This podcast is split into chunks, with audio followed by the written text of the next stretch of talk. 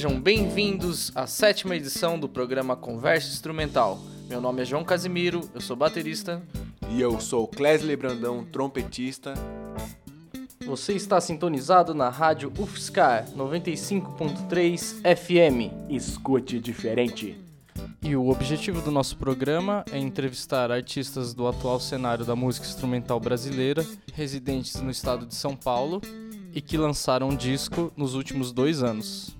E hoje conosco temos a presença do contrabaixista e compositor Eduardo Machado.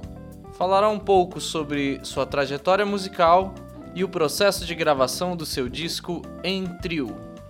Essa música que estamos ouvindo se chama Sambalá, é uma composição de Eduardo Machado.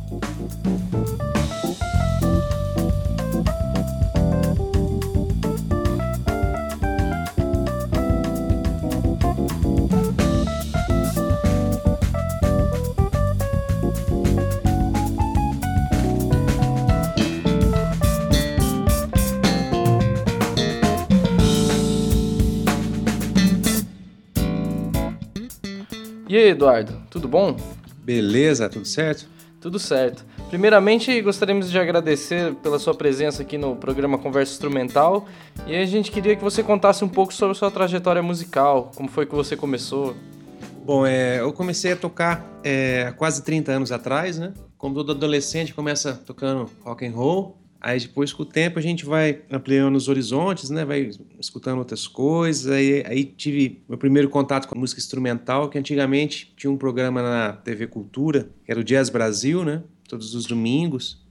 Eu lembro que eu assisti um show do Cama de Gato. Aí ali, aquilo lá que me despertou para música instrumental, né? Então eu comecei a acompanhar mais os programas e comecei a pesquisar um pouquinho mais das ferramentas que tinha, né? Imagina 30 anos atrás, né? Como é que era o negócio, né? Então, eu fiquei conhecendo o Arthur Maia, né? Fiquei sabendo quem que era o Arthur Maia. Na época ele tocava com o Lulu Santos. Tinha uma banda que era Ego Trip. Então, através desse Cama de Gato que foi minha porta de entrada para música instrumental. Aí comecei a estudar, né? Eu sou de Franca, né? Estado de São Paulo.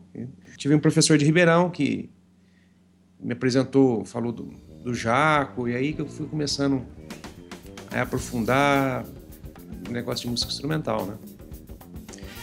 E, mas trabalhei em banda de baile alguns anos, trabalhei mais mesmo foi com, com rock, né? Meu, meu background maior é o rock and roll. Aí, mais ou menos em 2007, por aí eu parei com todas as bandas que eu tocava só para dedicar a música instrumental.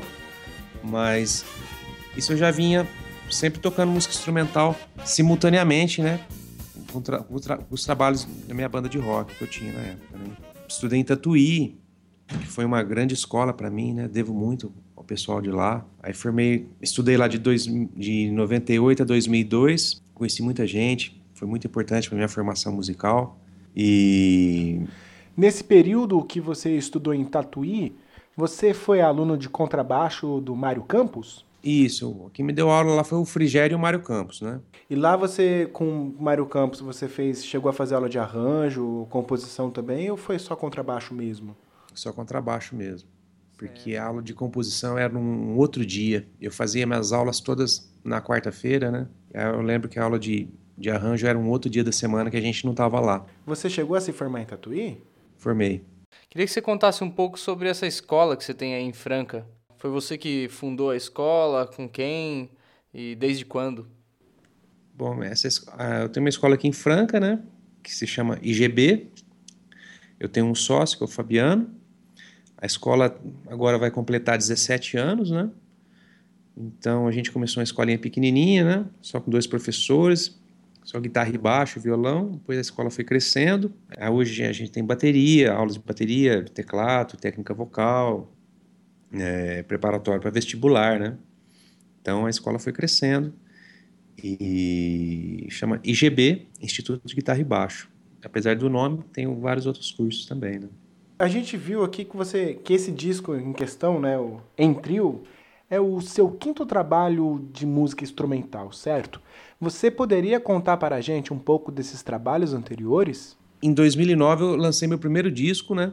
Que é um disco totalmente autoral, que tive muitas participações nesse disco, né? Inclusive um, um, baterista aí de Campinas que também gravou comigo, que é o Alexandre Cunha, um grande amigo. Teve a participação de Arthur Maia, Chico Oliveira, Toninho Ferragutti, Gabriel Grossi, Diego Figueiredo, Moisés Alves, né, o Paraíba, trompete, Alexandre Reis e, e, e vários músicos aqui da, da minha cidade, né? E essas participações especiais, você já conhecia esse pessoal? O Gabriel, já, o Chiquinho?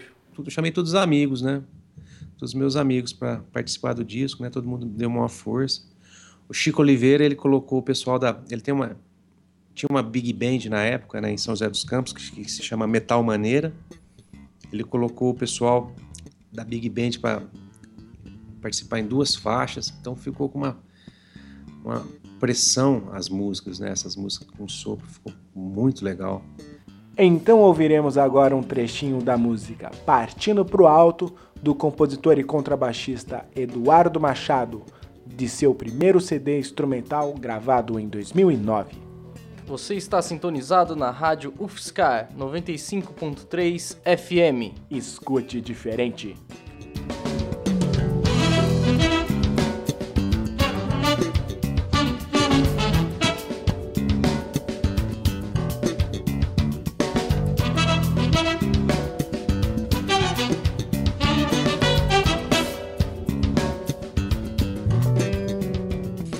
Aí, beleza, lançamos o disco. Aí, nesse mesmo ano, eu gravei um DVD com o Arthur Maia. O negócio com o Arthur foi um negócio de realizar um sonho mesmo, de estar tá junto com. tocando com um ídolo, né, cara? Pô, o cara que eu me espelhei lá atrás, né? E poder dividir o palco com ele, né? Tive a oportunidade de tocar com ele várias vezes depois. Mas esse dia foi um dia muito importante na minha vida musical, né? Aí, mas quando a gente lança um disco, autoral, alguma coisa assim, as coisas mudam muito de coisa. Então abre abre-se muitas muitas as portas, né? Muitas muitas as portas se abriram. Pude participar de vários festivais é, aqui em São Paulo, Minas Gerais, Paraná. E, e foi o meu primeiro passaporte para mim tocar fora do Brasil, né? Aí eu comecei eu lembro que eu, eu preparei vários releases, peguei uma lista de jazz clubs na Europa, fui lá pessoalmente, cara. fui lá entreguei em vários jazz clubs, na Suíça, França, Amsterdã, Berlim. E alguns lugares deu certo que eu voltei depois, né? Mas esse foi um pouquinho mais para frente ainda. E de onde surgiu a ideia de gravar um disco de bateria e baixo com o Robertinho Silva? Eu sempre tive na cabeça também de gravar trabalhos diferentes, né? Então, meu segundo disco é um disco, uma proposta completamente diferente, que é um, uma parceria minha com o Robertinho Silva, baixo e percussão. O legal de, dessa formação é que dá uma liberdade muito grande, né, pra gente poder experimentar e, e trazer coisas, coisas novas para, para, para as músicas que a gente tinha preparado, né? O, o cuidado também para o repertório tem que ser um cuidado muito grande, né? Porque eu procurei compor as músicas pra, especificamente para esse trabalho, né? Onde eu poderia fazer harmonia e, e, melodia tudo junto, groove. Então, e o, o Robertinho também, né? Pôde explorar, trouxe vários instrumentos de percussão. E o resultado foi muito legal, né? Foi muito bom. O, o, disco teve uma repercussão muito boa na mídia também. É, a gente chegou a gravar um Sesc instrumental só de duo? Levamos um, pianista e um, e um, saxofonista. Inclusive o saxofonista é daí de Campinas, que é o Marcelo Valese. Pode crer, a gente conhece. Ele mora na, na Áustria agora. Né? Entram além das suas composições nesse disco com o Robertinho, algumas músicas dele, né? Isso, tem, tem música, algumas músicas dele e tem uma música do Neném também. Nenê baterista. Isso. E tem duas músicas do Diego Figueiredo, que é um guitarrista que eu toco também. Que é daí de Franca também, não é? Isso. Ele fez uma participação em umas três faixas do disco. Certo. Você disse que esse é o seu segundo CD, mas você gravou o DVD com o Arthur. Você conta ele como sendo o segundo? Você pensa nisso de alguma forma? Não. Eu penso.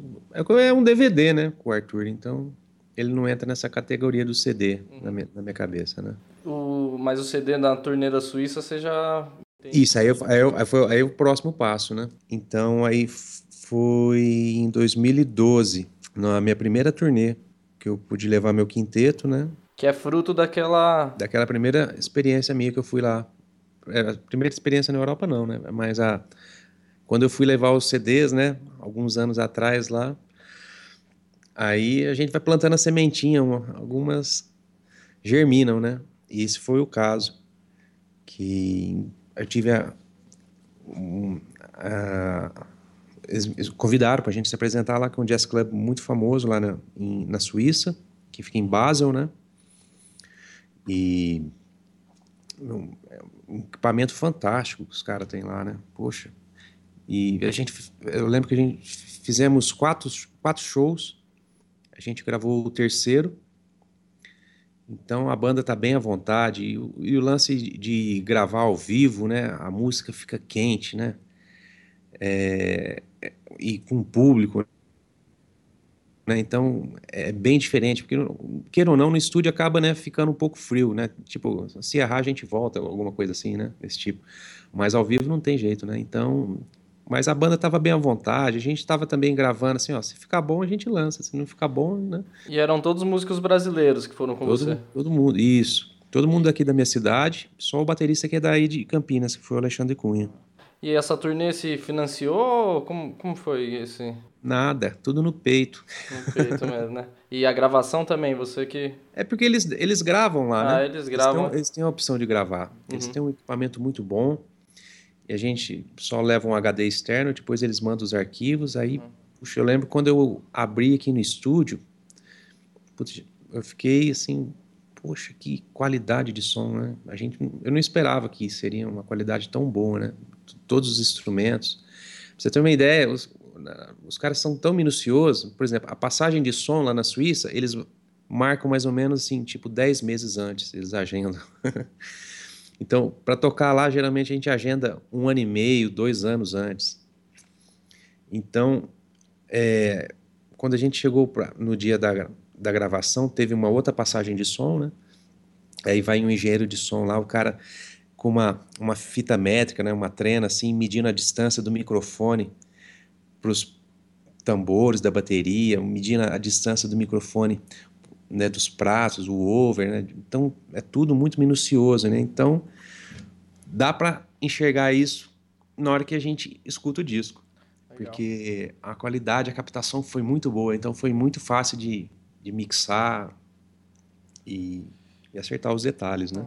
Só mais uma última pergunta a respeito desses seus trabalhos anteriores, que é, por exemplo, do Robertinho, também foi no peito ou se teve algum patrocínio público, privado? O meu negócio é tudo no peito, cara. No peito. Eu não fico esperando essas coisas. É muito complicado esse negócio, né?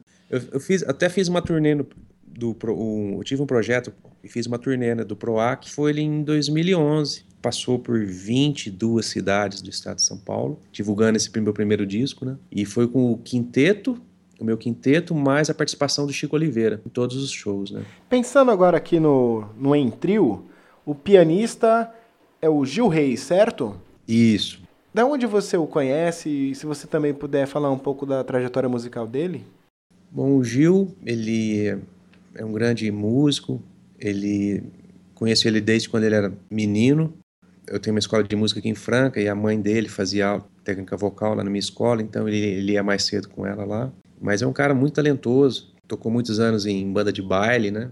Então isso aí é muito importante. Hoje não sei como é que tá as bandas, mas antigamente era muito bom, né? Participar de banda de baile, era a escola que a gente tinha aqui no interior, né? Então isso aí desenvolve muito, né? A antena do, do músico, né? O negócio de tirar música, de hora de voo também, né? Prática de, de grupo, já tá tudo ali, né? Questão de palco também. Mas ele também estudou em Tatuí mais tarde, né? E ele toca comigo desde 2008. E como foi o seu primeiro contato com o baterista Márcio Bahia? A gente, uma vez a gente foi tocar em Belo Horizonte. Eu sabia que o Márcio Bahia estava morando lá. E por coincidência, eu encontrei ele uma, umas três semanas antes desse show meu em Belo Horizonte e convidei ele para tocar, que seria de trio mesmo, né? Eu, o Gil. Ele aceitou prontamente, né? Eu fiquei mais fã ainda do Márcio depois desse dia, porque eu, um cara desconhecido, né, como eu, e, e, um cara de renome tão grande, né, que nem ele, cara. O cara tirou todas as músicas certinho. A gente não fez ensaio. O cara chegou, atacou tudo certinho. Poxa vida, eu fiquei mais fã ainda dele, né? Com o respeito que ele tem por qualquer trabalho que ele se dispõe a fazer, né? Então isso aí é uma coisa que eu falo para todos os meus amigos, meus alunos. Olha só, né? O Márcio Bahia, poxa, tratou meu trabalho com o maior carinho, então que sirva de lição para nós, né? E daí que surgiu a ideia de gravar o disco em trio? Sim. Aí fiquei com esse, esse negócio na cabeça de gravar um disco com o trio, porque esse trio deu a liga, né? Aí fica fácil de tocar, né? Flui um, uns dois anos depois eu fiz o convite para o Márcio, Márcio, vamos gravar um disco daquele trio? Topou na hora também, né? Então eu já comecei a preparar o repertório, compus as músicas também específicas para esse trabalho. Então essas músicas autorais são inéditas? São inéditas.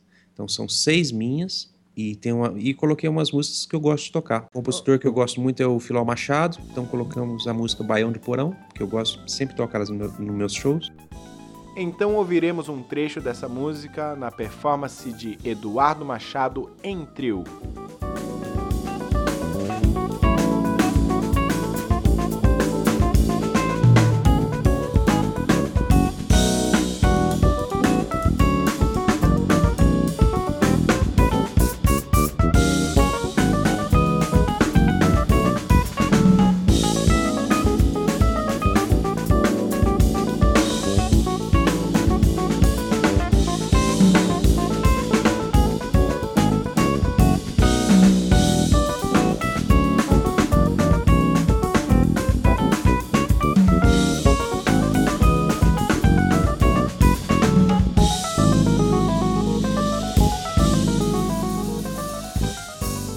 Está ouvindo o programa Conversa Instrumental. Aqui na rádio UFSCar 95.3 FM. Escute diferente.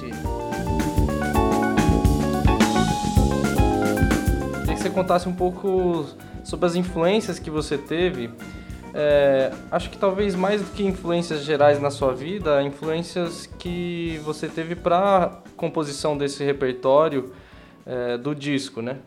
Eu, eu fiz algumas homenagens no disco. Né? A primeira homenagem foi uma música que se chama Minas, que é um estado que eu tenho um carinho muito grande, tem muitos amigos aqui em Minas Gerais. Minha cidade aqui, que é Franca, fica meio que na divisa com Minas Gerais, né? Então tem uma ligação muito forte. Eu toco muito em Minas Gerais, então é um estado maravilhoso que tem uma música maravilhosa, né? Então eu fiz essa música que é um, que tem um, é um 6 por 8 né? Que é uma coisa bem característica da, da música mineira, né? E, bom, essa música, quando a gente ouviu, ela lembrou bastante pra gente uma música do Pink Floyd. E aí você falou também que gostava muito de rock, e isso já, já veio aqui na nossa cabeça, que é a música Money. Você, acha que é, é, uma, é uma citação mesmo ou é uma coisa meio do acaso? Não, do acaso mesmo. Eu não, não curtia rock não, ainda gosto. Hein? Continuo gostando muito. Não, mas foi coincidência mesmo. Eu queria gravar um disco de música brasileira, só que não com tanto samba. Então no disco tem, assim, porque eu já, já fiz vários sambas, então eu queria fazer uma coisa, é, essa levada meio 6 por 8 mais para lembrar o um negócio de Minas, música do pessoal do Clube da Esquina mesmo, que lembra, mas com uma característica minha, né? Que como eu, eu tenho esse background que eu venho do, do rock, uma, assim, uma coisa mais visceral, né? Então, com um groove mais marcante e, uma coisa mais pegada lá no meio da música, né? Que o bicho pega, né?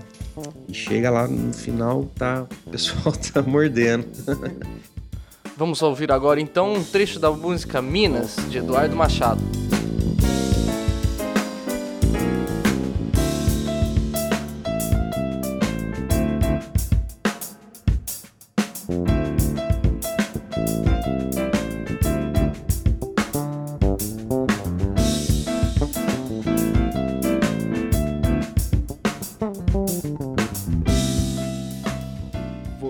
Está sintonizado na rádio UFSCar 95.3 FM. Escute diferente.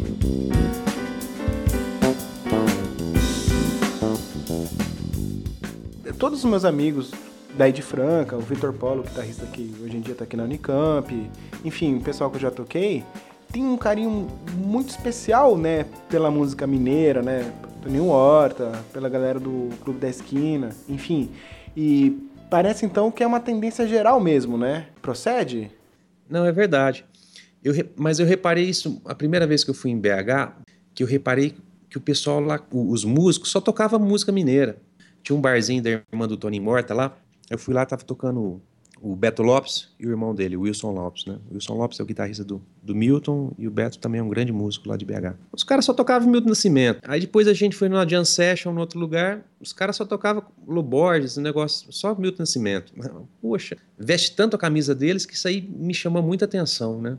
Depois que eu comecei a tocar com o Robertinho, que eu comecei a conhecer mais música mineira. E acho que também tem esse lance do, do Robertinho também junto, né? Que é um símbolo da, então eu acho que tudo isso ajudou para ter a gente esse, esse, esse carinho com esse negócio da música mineira mesmo.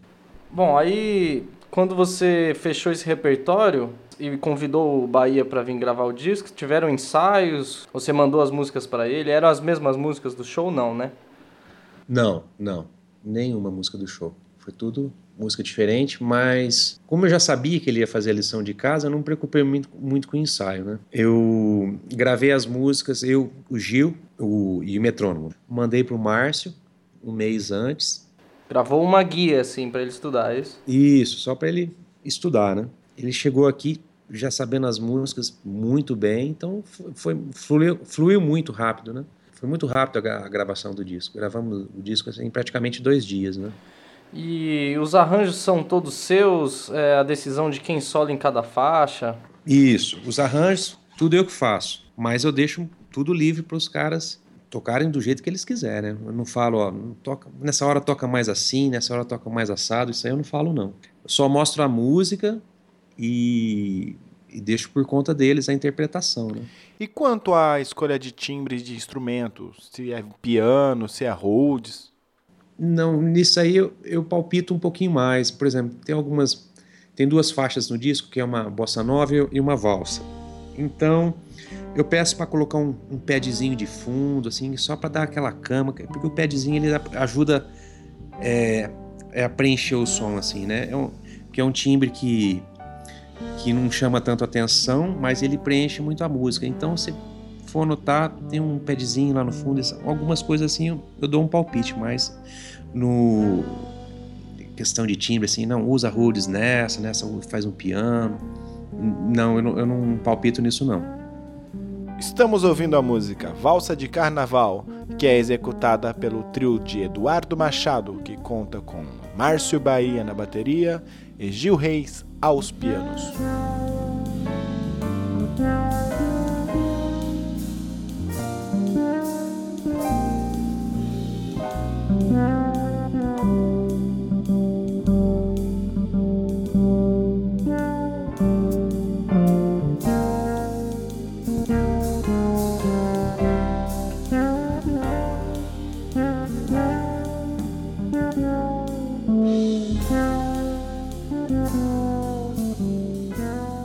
Está ouvindo o programa Conversa Instrumental. Aqui na rádio UFSCar 95.3 FM.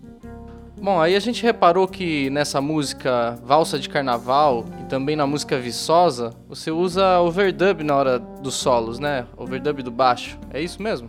Isso. É para preencher, né? Senão fica meio magrinho o som, né? E a gente, como baixista, a gente já tem a, aquela vontade de, de, ocupar os espaços, de não deixar buraco na música, né? Então, mas eu coloco o overdub, mas eu, eu procuro deixar ele mais baixinho, é para você saber que tá ali, mas ele ficar num volume discreto. Aí você gravou primeiro o solo ou o acompanhamento?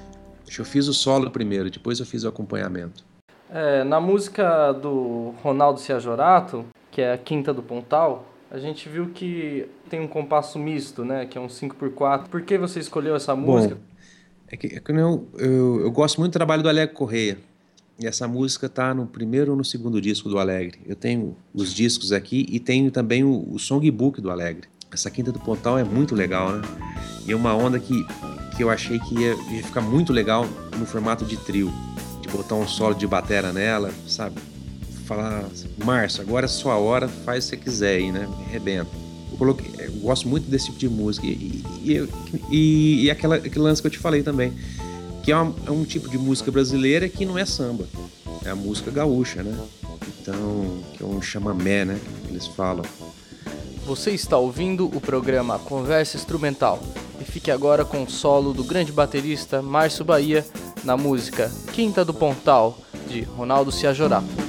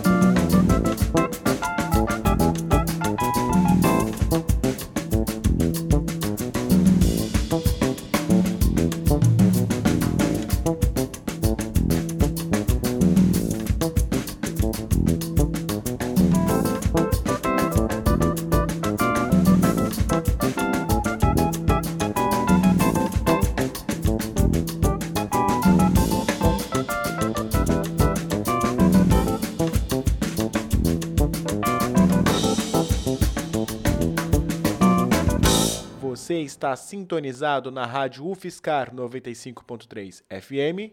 Escute diferente. E, bom, tem uma composição do disco que é do Filó Machado. O Filó, que é um reconhecidamente um, um grande músico e tem uma obra extensa né, de composições. Queria que você contasse como você chegou nessa música Baião do Porão. Bom, o baixista que tocava com o Filó é meu amigo, né? Grande amigo meu, que é o Rubem Farias eu lembro que eu estava assistindo no YouTube, quando eu escutei aquela música, eu fiquei fascinado. Caramba, olha que música legal, né? Puxa vida, aí eu, eu pedi as partituras para o Filó, que logo em seguida eu, eu, conheci ele em São Paulo, até dei uma canja com ele também no show dele, lá no Jazz nos Fundos. Aí eu pedi a partitura da música, ele mandou. Ela tem uns compassos diferentes no meio lá, umas formas de compasso, mas é, é uma coisa que a melodia assim, é tão natural que a gente nem precisa preocupar com, de, com contagem, né? Uma coisa tão forte a melodia que a gente nem conta. E, e é muito forte aquela música, adoro aquela música, é fantástica. E eu sempre tocava ela nos meus shows, né? Aí resolvi ela colocar nesse disco. E qual que é a sua relação com a cidade Viçosa? A faixa 5 é uma homenagem a essa cidade? Sim, é uma cidade fantástica, né? Tem o maior campus universitário da América Latina. E eu tive a felicidade de, de no ano passado, fazer uma turnê junto com o Diego Figueiredo pelo circuito V-Jazz. Foram shows fantásticos e, e, veio alguns convidados. Veio o Larry Coryell, que é um grande guitarrista americano, e o Dave Garfield, que é um grande tecladista, mora em Los Angeles, que é o cara que toca com o George Benson. Então, essa era a banda. Era o Diego Figueiredo, Larry Coriel, o David Garfield, mais o Marquinho Sabino, que é um baterista aqui de Franca, que, que a gente sempre toca com o Diego Figueiredo, né? Então a gente participou desse circuito V-Jazz, que é um festival de jazz que começou em Viçosa, depois começou a ganhar força, ganhar tamanho, e agora já virou um circuito, né? Então a abertura foi em Belo Horizonte, inclusive no show de abertura teve, tivemos a participação do Toninho Horta ainda tocando com a gente. É, depois a gente nós fizemos em Uberaba, Juiz de Fora e o encerramento foi em Viçosa. O show foi no sábado e eu lembro que a gente chegou na, no dia anterior e a gente já sentiu que a, o clima da cidade era, era demais, né? Então, no, no dia do show é, é, palco ar livre, né? Cidade é, universitária, então tinha gente pra chuchu. Eu lembro, acho que tinha umas, umas 12 mil pessoas. Poxa, foi fantástico e eu voltei com aquela energia tão boa lá de Minas Gerais, né? Gente passou lá do lado de Mariana, de Ouro Preto. Aí quando eu voltei, no dia seguinte eu estava estudando e a música já veio inteira assim, a música já saiu, né? Então eu resolvi homenagear a cidade. Estamos aqui no programa Conversa Instrumental, que hoje entrevista o contrabaixista e compositor Eduardo Machado. Esse solo que estamos ouvindo é do pianista Gil Reis, na música Viçosa, que é composição de Eduardo Machado.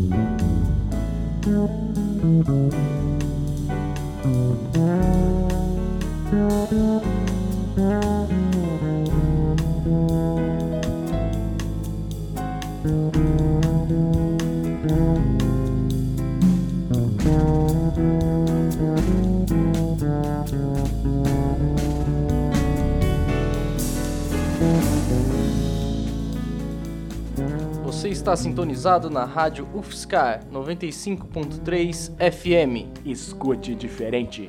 Você tem uma, uma faixa número 10 aqui, que é uma videotrack, e é o primeiro trabalho que aparece aqui nas nossas entrevistas com, com esse tipo de formato. Queria que você nos contasse como surgiu essa ideia e quem produziu esse, esse vídeo.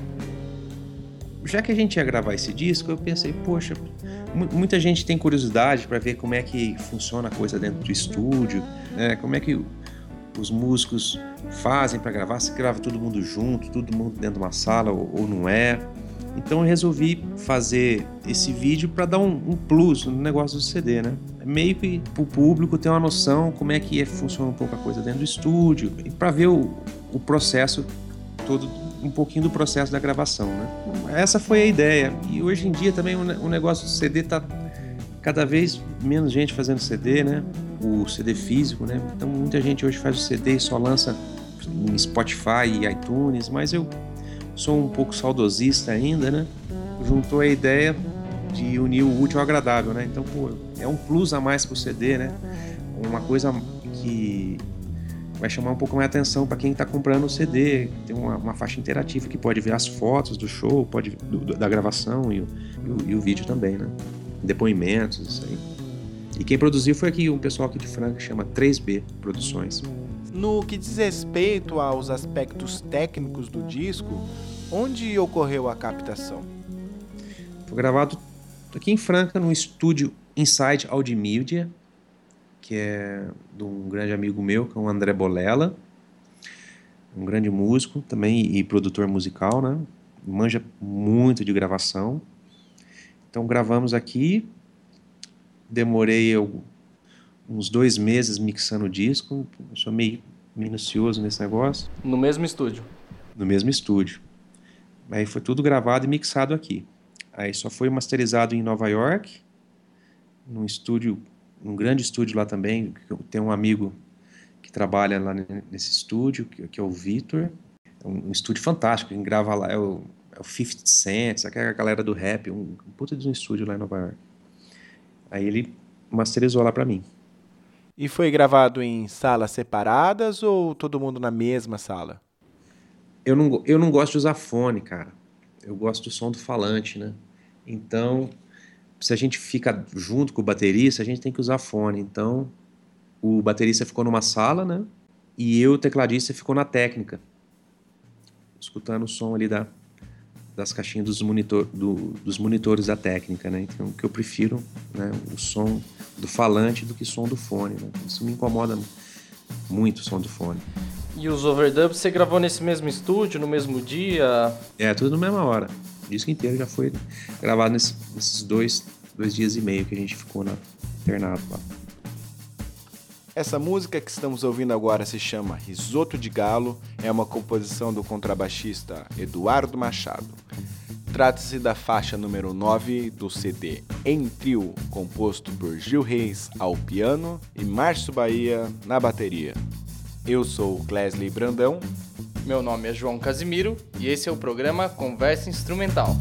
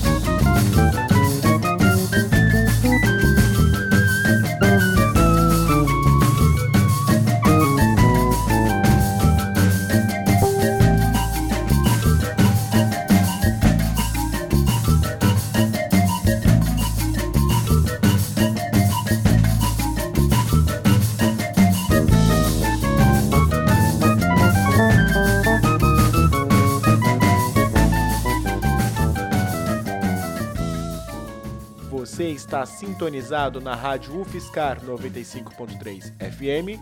Escute diferente. E quem que foi o responsável pela arte gráfica do disco? É o meu amigo, chama Gustavo Fiore, que ele é a pessoa que, que faz a, as artes de todos os meus discos, ele que faz, ele que faz, né? Um cara que eu confio muito nele, tem um muito bom gosto, e eu fico assim tranquilo, porque assim, eu, eu falo para ele, ó, vou gravar um disco assim, assim assado, o tema do disco mais ou menos, né, com a formação, a intenção do disco, e ele que que bola a capa, ele que já fala pro fotógrafo, ó, gostaria que você fizesse essas fotos mais dessa forma, que eu vou usar, e manda algumas referências para ele, então um cara que, que eu, eu nem me preocupo com essa parte, né? Ele faz tudo isso aí para mim. Mas a ideia do encarte tá tudo em inglês por dentro é uma ideia sua. É, porque a gente toca muito fora, né? E inglês todo mundo fala, né? Tentar facilitar a comunicação com, com, com, o mercado lá de fora. E você também deve ter reparado que no vídeo também tem é legendado, né? Tem a legenda em inglês, que é para tornar assim mais fácil o acesso para todos, né? A gente tem um, um, tá começando a, a, criar um público na Europa, né? Então, e, e não só lá, né? Já toquei nos Estados Unidos, na Ásia, na América do Sul, que a gente vem para vários países também.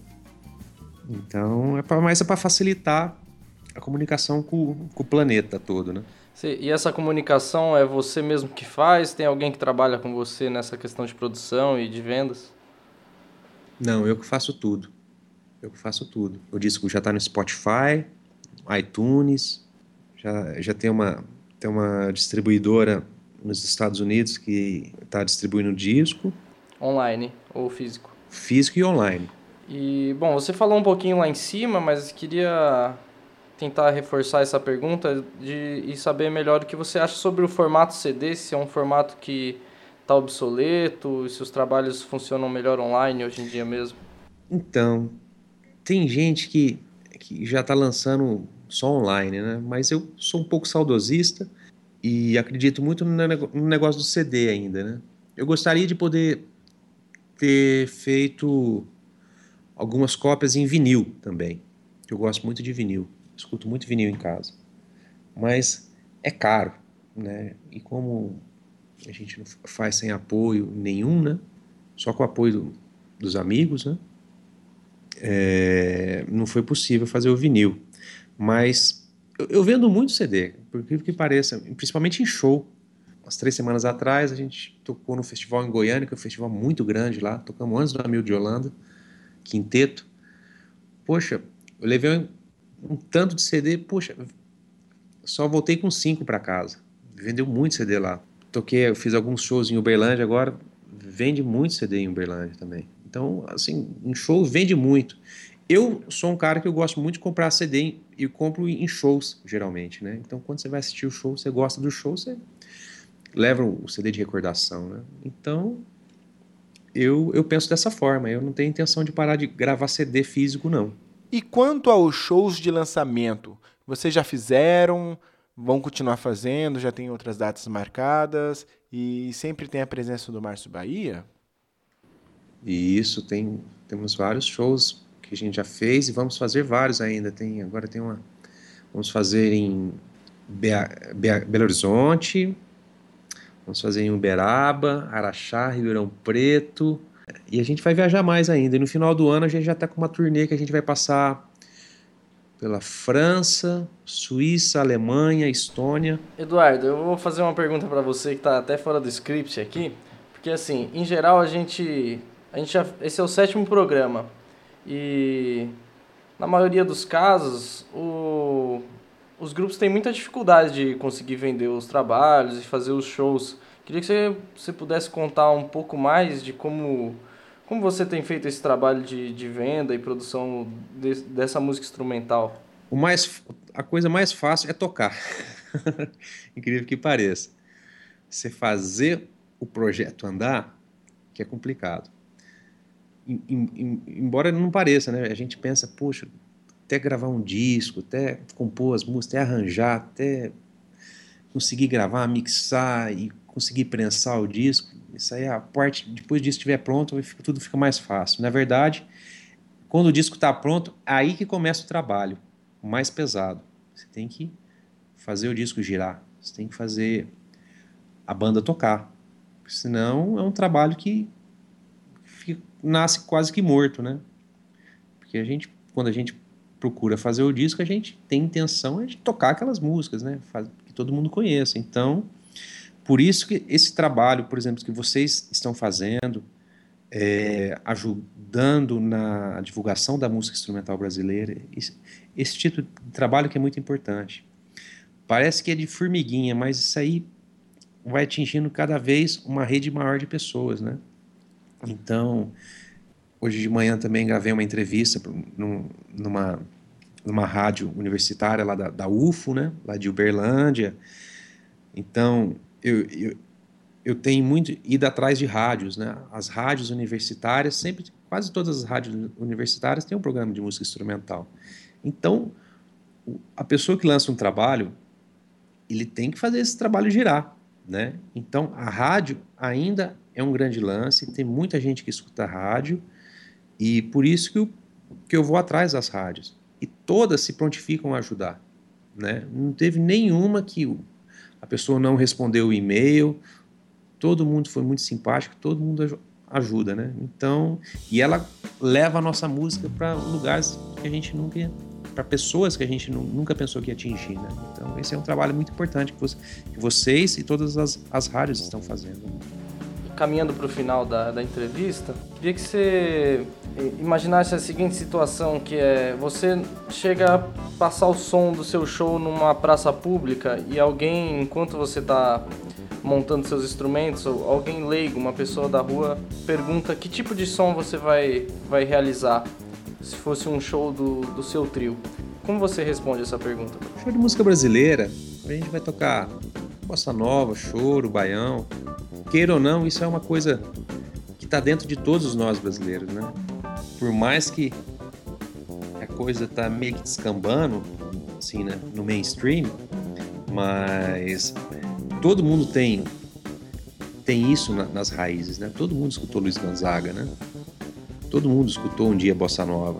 Todo mundo escutou um Tom Jobim, alguma coisa, né? Mesmo quem assiste novela esses tempos, né? Tinha até o, o samba de verão que era a, o tema da novela. Então todo mundo já escutou alguma coisa. Então quando você fala, eu procuro sempre falar dessa forma. É uma música brasileira, é, choro, bossa nova, e o pessoal pelo menos já tem uma ideia do que vai ser, né? Bem, você falou de música instrumental brasileira, certo? Então tem uma pergunta que nós sempre fazemos para todos os nossos entrevistados, que é a seguinte: que você entende por música instrumental brasileira? A música instrumental brasileira? Bom, a música. Poxa, pergunta difícil, hein, rapaz? Todo mundo fala. A música brasileira é uma das melhores do mundo. Ou a melhor do mundo. E o lance da música instrumental, ela tem um, ela atinge mais gente do que música cantada. Eu penso assim. Por exemplo, fui tocar na Coreia, na China. Então, a nossa música atinge o coração das pessoas, entendeu? Porque ela não tem a barreira da língua.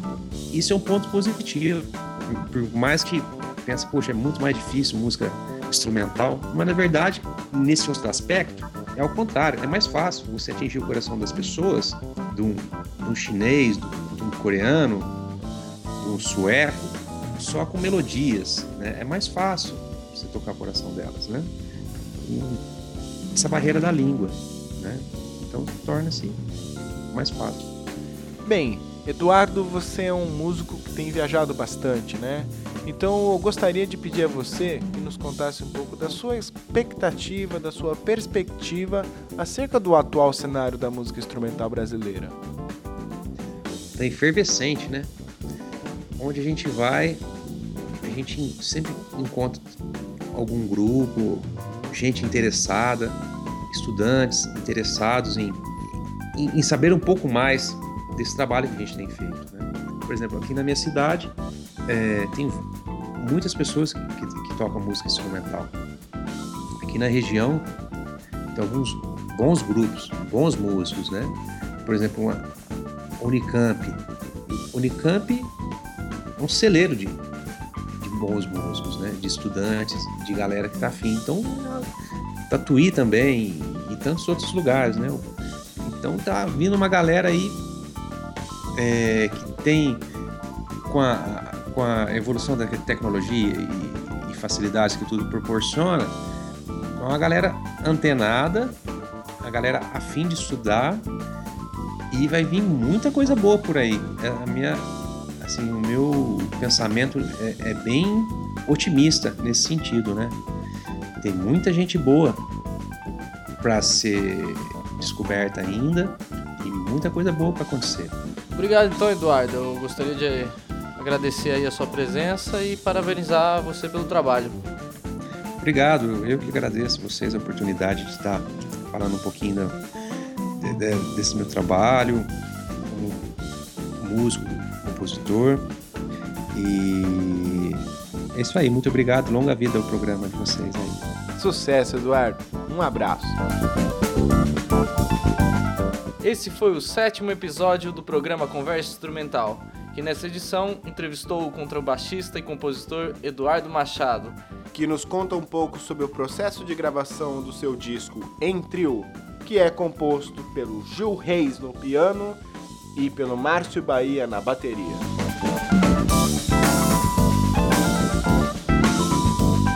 Eu sou o Clesley Brandão. Meu nome é João Casimiro e para entrar em contato conosco basta enviar um e-mail para conversainstrumental@gmail.com ou na página facebook.com/conversainstrumental. Agradecemos a todos os ouvintes pela audiência. E fique agora então com o final da música Dançando na Chuva. Aqui na rádio UFSCar 95.3 FM. Escute diferente.